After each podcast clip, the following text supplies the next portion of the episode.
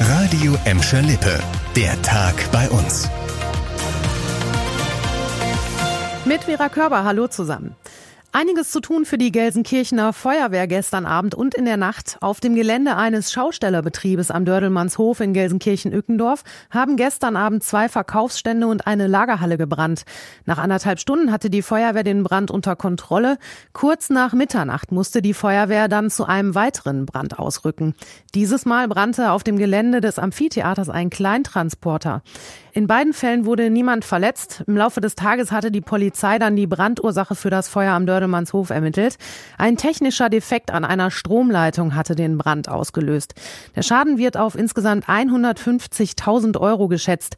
Die Brandursache am Amphitheater steht bisher nicht fest.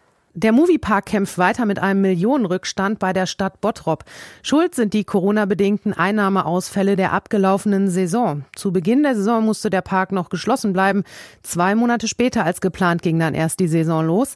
Dann waren deutlich weniger Gäste im Park als sonst. Das bedeutet eben auch weniger Einnahmen. Insgesamt soll es um 1,9 Millionen Euro an Steuerabgaben gehen, die der Park ins kommende Jahr schieben möchte. Die Zahlen stammen laut Watz aus einer nicht öffentlichen Vorlage.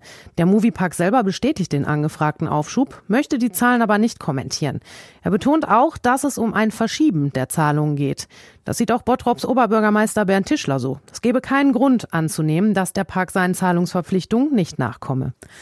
Immer mehr Straftaten in Gelsenkirchen kommen aus dem rechten Spektrum. Nach Angaben der NRW-Landesregierung gab es vorletztes Jahr einen deutlichen Anstieg. 103 Straftaten in Gelsenkirchen gingen demnach im vorletzten Jahr auf das Konto Rechtsradikaler. Letztes Jahr waren es zwar etwas weniger, trotzdem zeichnet sich seit Jahren eine steigende Tendenz ab. Auch für Gladbeck und Bottrop meldet die Polizei einen Anstieg rechter Kriminalität für 2018. Innerhalb eines Jahres ist die Zahl der Straftaten von 32 auf 54 gestiegen. Im vergangenen Jahr ist die Zahl dann wieder deutlich gesunken. Wegen der Corona-Pandemie läuft in diesem Jahr alles ein bisschen anders. Auch die Arbeit der Tafeln wird dadurch beeinträchtigt. Jedes Jahr sammeln die Tafeln in Gladbeck, Bottrop und Gelsenkirchen zum Beispiel Weihnachtspäckchen für Menschen mit wenig Geld. In Bottrop bleibt das auch in diesem Jahr so. Die Päckchen könnten zum Beispiel mit haltbaren Lebensmitteln, Süßigkeiten oder Kosmetik gefüllt werden. Die Helfer bitten aber, keine gebrauchte Kleidung oder gebrauchtes Spielzeug zu verpacken. Wichtig ist auch, dass Aufkleber auf den Päckchen verraten, für welches Alter und Geschlecht der Inhalt geeignet ist.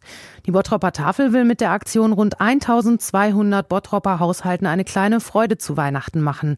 Und auch in Gladbeck könnt ihr wieder Weihnachtspäckchen abgeben. In Gelsenkirchen werden keine Weihnachtspäckchen gesammelt, dort könnt ihr aber gerne haltbare Lebensmittel spenden.